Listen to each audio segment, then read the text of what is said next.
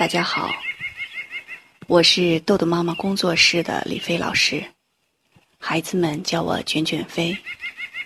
现在，卷卷飞为你读书的时间又到了。那么，我们的家长呢，在训练孩子时间管理的时候，嗯，经常会觉得孩子怎么进步的这么慢？那我为什么反复的跟他说这么多遍？他都没有办法改进，那家长们就是说一次，还可以好好的去讲话；说两次，已经稍微有一些火气了；到三次、四次，就会彻底爆发。那我们家长们在我们爆发生气的时候，都会讲：“老师，我是不想发脾气，我是不想打他呀，可是他就是不听，那怎么办呢？”那曾经在我们这里就是来过，呃，一个孩子，他的爸爸妈妈带着他一起来听我们的一个公益讲座。这个孩子在学校里出现了很多偏差的行为，老师经常去告状，所以爸爸妈妈特别的头疼。当爸爸妈妈在外面跟我做叙述的时候，然后这个孩子呢就特别的不高兴。从房间里面冲出来说：“你们是不是又在说我坏话，又在跟老师讲我的问题？那难道你们自己就没有问题吗？”然后爸爸妈妈一看他大喊，然后爸爸也急了，说：“你喊什么喊？”然后爸爸妈妈一直不是都是在好好跟你讲话，可是你听吗？然后呢，这个一家三口就在我们工作室就爆发了一场家庭战争。那我发现他们在讲话的时候，冲对方都是一直在用喊的，没有说可以心平气和去好好讲话。所以，呃，如果大家想看到，呃，刚刚我说的这个案例的继续的发展，那可以去关注我的公众号“卷卷飞的魔法棒”。那上面呢有一篇文章叫做《心静了，万事好商量》。那大家可以去看一下，就会找到答案。好，这是我们读书时间之前的题外话。今天我们继续第七章：豆豆妈妈信箱，家长常见问题解答。第四个常见问题是时间表不能坚持怎么办？在时间表运行了一段时间后。经常会接到家长的电话。时间表开始时特别好用，孩子的积极性也高。可是用了一段时间就不好用了。主要的原因是，星星表后面跟的礼物，对于孩子失去了吸引力。还有就是，家长没有遵守事先的约定，没有让孩子换到合适的礼物。那我们来看看浩浩妈妈遇到的烦恼吧。没长性的浩浩，浩浩是一个一年级的小男孩，虎头虎脑的，写作业总是写的特别磨蹭。我给浩浩妈妈介绍了时间表和星星表的方法。一个月后，接到了浩浩妈妈的电话。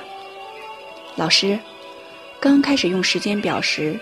浩浩可有积极性了，可是用了一段时间，他就不照着时间表做了，这是为什么呢？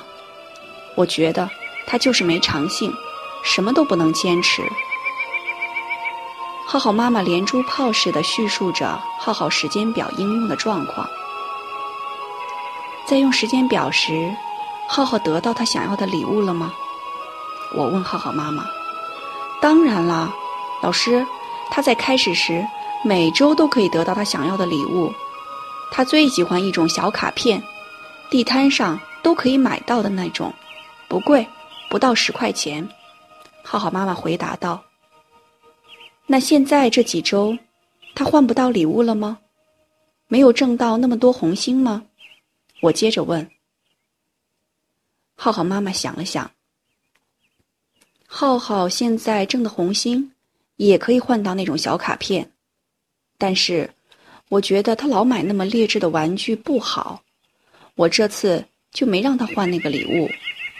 我想让他攒红心，买一些有意义的书什么的，那个对孩子多好啊！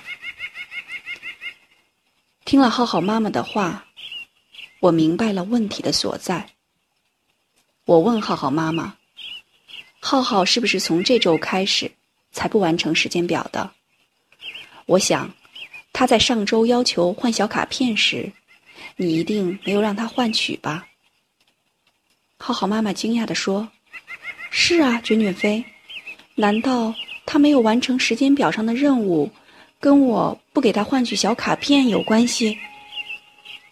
我笑着说：“是啊，你们的约定是一定数量的红心就可以换取小卡片，可是你没有遵守你们之间的约定，没有让浩浩换到小卡片，所以浩浩也可以不遵守约定。”不按照时间表完成作业了。浩浩妈妈听完后，恍然大悟。